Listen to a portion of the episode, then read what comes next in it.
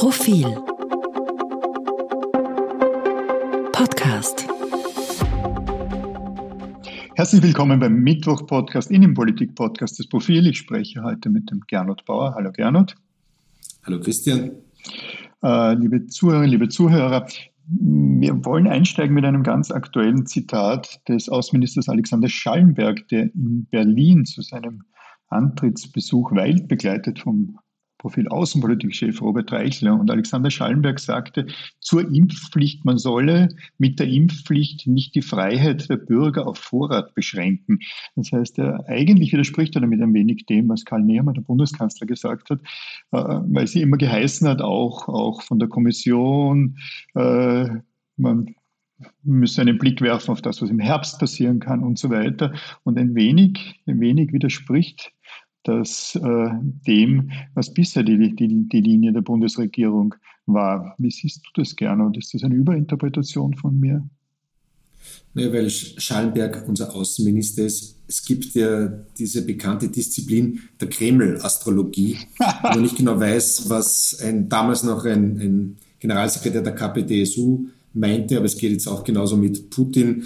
Da, wenn Putin irgendwas sagt, dann kommen die Kreml-Astrologen und versuchen zu interpretieren, was meint er eigentlich genau damit. Ist ja auch momentan anzuschauen bei der Krise um äh, die Ukraine. Was jetzt die Regierung da genau meint, das müssen wir jetzt auch auseinanderklabüsern. Ausgangspunkt, glaube ich, dieser Verwirrung ist, dass man nicht genau weiß, wie die Regierung diese Impfpflicht überhaupt versteht, beziehungsweise wann sie diese Impfpflicht eigentlich exakt einführt. Es gibt ja dieses berühmte Stufenmodell. Momentan sind wir in der ersten Stufe. Die Impfpflicht ist gültig, aber sie wird überhaupt nicht sanktioniert.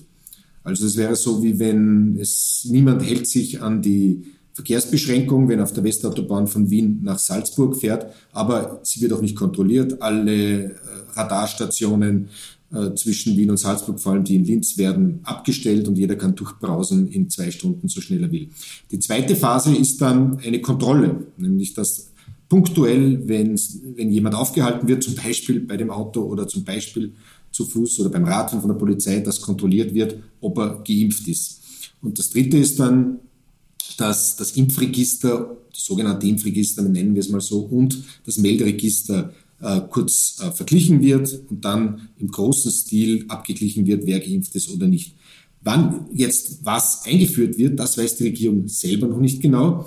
Und sie hat sich auch ein bisschen das Heft des Handels äh, aus der Hand nehmen lassen, weil sie scheint, die letzte Stufe zu delegieren an die Experten, an eine eigene Kommission, die soll darüber befinden. Und in diesem ganzen Tohu Wabohu kennt sich offenbar auch der Außenminister nicht mehr aus und er seinerseits versucht, den Bundeskanzler zu interpretieren, der am Wochenende ein Interview der Krone gegeben hat. Auf dem Weg zurück vom Urlaub. Ich gehe davon aus, dass er äh, sich an die Geschwindigkeitsregeln gehalten hat oder zumindest nicht äh, äh kontrolliert wurde. Aber natürlich, in der Ballhausplatz-Astrologie scheitern wir momentan. Also Lavrov gegen, gegen oder mit Putin, äh, würde Lavrov das in Moskau machen, eine Interpretation dieser Art, dann hätte ihn das vermutlich schon den, den Kopf gekostet. Ja, diese ganze Impfpflichtgeschichte, es gibt ja noch mehr Absurditäten. Die Absurdität, dass die Impfpflicht erst ab 18 gilt, obwohl Impfungen derzeit schon, glaube ich, ab fünf Jahren zugelassen sind. Und einige Wissenschaftler haben sich in der vergangenen Woche genau darüber auch alteriert.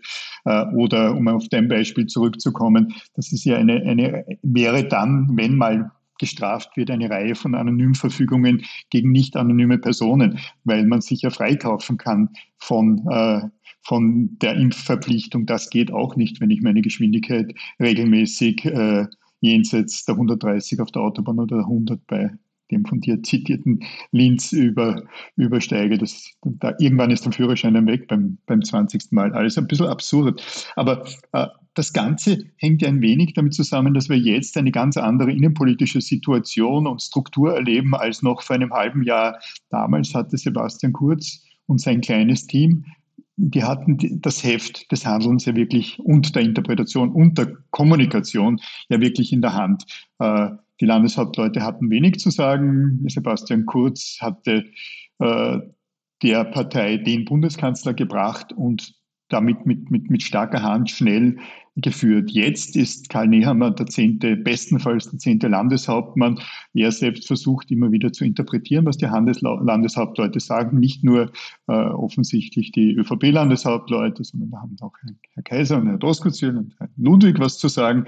Und jetzt wird wieder sehr dezentral geführt und aus diesem ganzen Tohu Wabohu und aus diesem, diesem Stimmengewirr versucht die Bundesregierung eine Linie zu finden und, und, und die hat es nicht. Es sind, waren wir, glaube ich, eine Zeit lang ganz froh, dass die dass die Kommunikationspolitik sich etwas geändert hatte.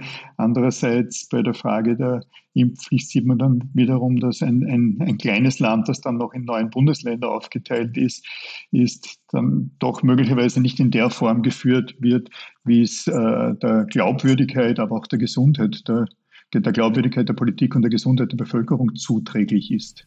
Vor allem muss ich eine so umstrittene Entscheidung wie eine Impfpflicht, wenn ich sie schon mal gefällt habe, dann muss ich sie beinahe durchziehen. Und dann kann man auch nicht herumwackeln, dann kann man es nicht wieder in Frage stellen, sondern um die Bevölkerung zumindest die Sicherheit zu geben, muss ich sie, muss ich zu 100 Prozent dahinter stehen. Bleiben wir bei unserem Verkehrsbeispiel. Wenn die ÖVP den Grünen zum Beispiel jetzt einmal den Gefallen tun würde, das Tempolimit auf der Autobahn auf 100 zu drosseln wie in den USA und aus, also aus ökologischen Gründen, dann wäre das wäre natürlich der Teufel los in Österreich.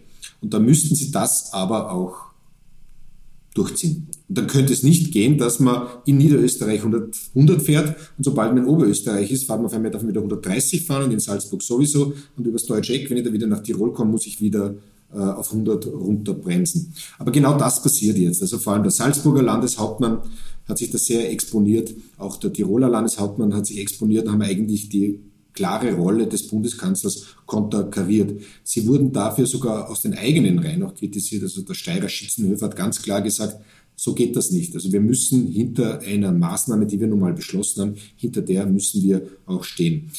Ein bisschen aus Sicht der ÖVP wird Ihnen da der Sebastian Kurz, Sebastian Kurz abgehen. Jetzt, was immer man ihm vorwirft, und man wirft ihm sehr viel vor, dass er seine Landeshauptleute im Griff hatte, äh, ist wohl evident.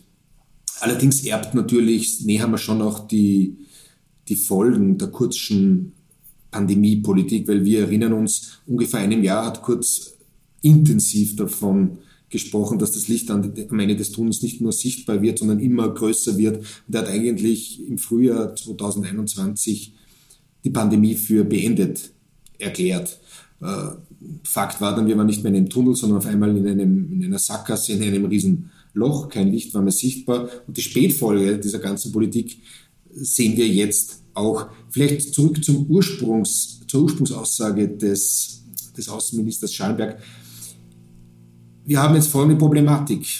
Die eine Hälfte der Regierung und der Landeshauptleute will eben doch auf Vorrat beschränken, unsere Freiheit, die Freiheit der Bürger, nämlich damit uns das im Herbst nicht ein drittes Mal passiert, was uns jetzt schon zweimal passiert ist, dass die Zahlen auf einmal doch wieder nach oben gehen und wir am falschen Fuß erwischt werden.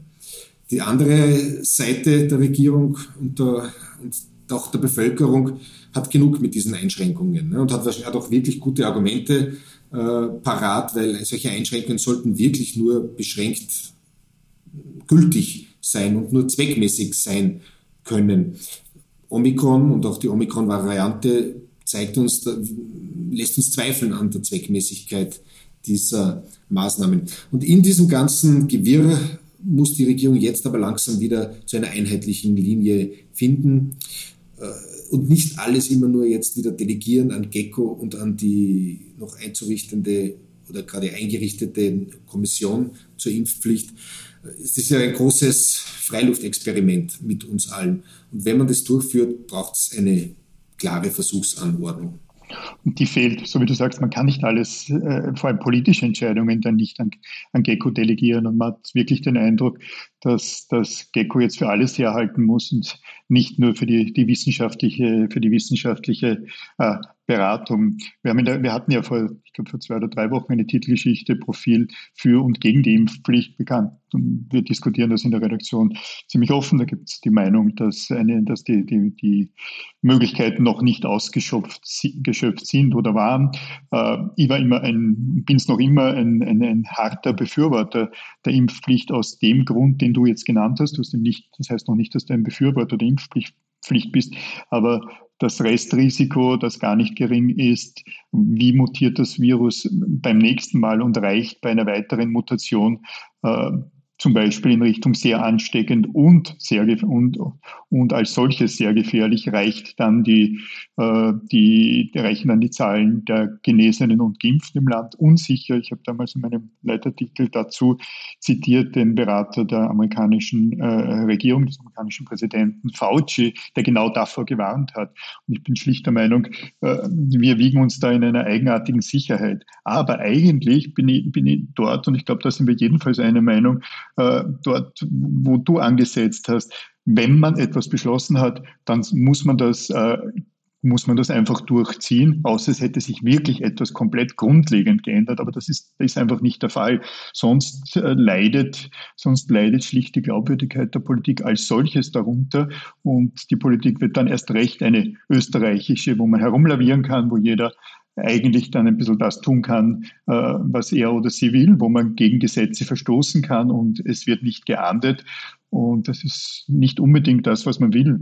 Ähm, wir wollten auch noch, und das passt ja ganz, ganz gut dazu, über, über die Demonstrationen und Demonstrationsverbote sprechen.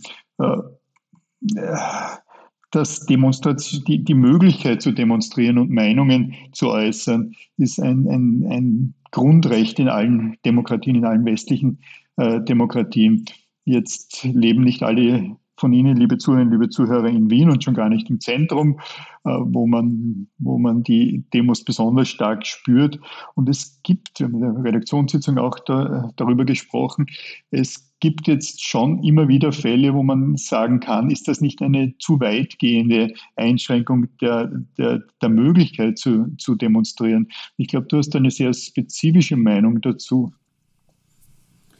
Ähm, natürlich ist das Demonstrationsrecht heilig und die Versammlungsfreiheit eine Säule unserer, unserer Demokratie. Nur wenn man sich das Versammlungsgesetz einmal ganz genau anschaut, gibt es auch ganz konkrete Einschränkungen, nämlich da, wo öffentliche Interessen und auch vor allem die Gesundheit und Sicherheit, die öffentliche gefährdet sind, kann die Behörde aussprechen, dass ein, eine Demonstration nicht erlaubt wird. Und letzte Woche hatten wir den Versuch, eine große Demonstration mit Trucks und mit LKWs in Wien äh, zu organisieren.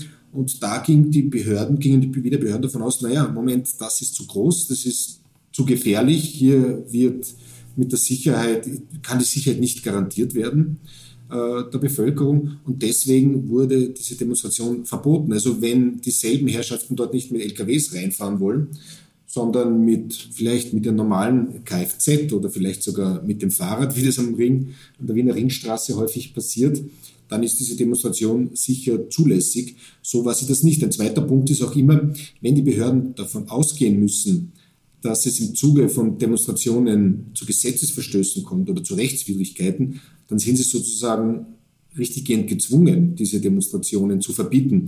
Und jetzt lehrt die Erfahrung, dass sich gerade Corona-Gegner und Maßnahmen-Gegner äh, auf Demonstrationen nicht unbedingt immer an die Regeln halten. Dass sie quasi, wir hatten das, es gab sogenannte Standdemonstrationen, wo sie eigentlich lokal begrenzt äh, waren und auf einmal setzen sich die Bewegung und marschieren durch die ganze Innenstadt. Also die Erfahrung lehrt, dass sich diese Demonstranten eher nicht an die Regeln halten und genauso kann man dann erwarten, dass dann LKWs, die eigentlich nur dreimal um den Ring fahren dürften, auf einmal dann 300 Mal um den Ring fahren oder auch in andere Teile der Stadt fahren. Also so gesehen kann ich da keine Einschränkung des Demonstrationsrechts entdecken. Das ist das eine. Und das zweite ist natürlich das Ärgernis. Nicht? Also die Wiener Bevölkerung und auch, wir haben es auch erfahren, wir haben es gesehen, auch in Bregenz zum Beispiel, mhm. unsere Vorarlberger Hörer, kam es auch regelmäßig zu Blockaden des öffentlichen Verkehrs.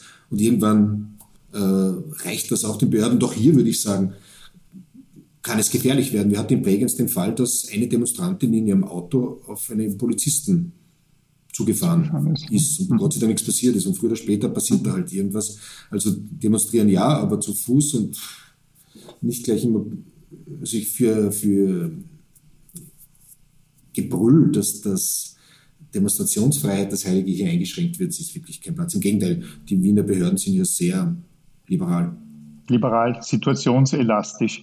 Auch ein österreichisches Phänomen, dass das Demonstrationsrecht hier breit interpretiert wird. Ich glaube, dass die Wasserwerfer, die irgendwann angeschafft wurden, noch niemals wirklich eingesetzt mhm. wurden. Das heißt nicht, dass ich das jetzt unbedingt für notwendig fände, aber äh, man geht sehr österreichisch damit um. Liebe Zuhörerinnen, liebe Zuhörer, die kommende Titelgeschichte der Printausgabe und E-Paper-Ausgabe dreht auch um ein sehr österreichisches äh, äh Phänomen. Wir werden jetzt nicht verraten, worum es geht, aber äh, ich glaube, Sie werden die Geschichte mit Genuss lesen.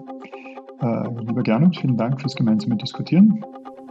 Dankeschön. Liebe Zuhörer, liebe Zuhörer, danke, dass Sie uns Ihre Zeit äh, gewidmet und geschenkt haben. Äh, wir sind während der ganzen Woche online präsent, Profil.at. Es gibt einen Newsletter, den ich Ihnen sehr ans Herz legen kann, der von der gesamt, fast der gesamten Redaktion bestritten wird, aktuell interpretierend, oft eine Meinung und jeden Samstag als E-Paper und jeden Sonntag die Printausgabe vor allem im Abo zu beziehen. Vielen Dank und auf Wiederhören.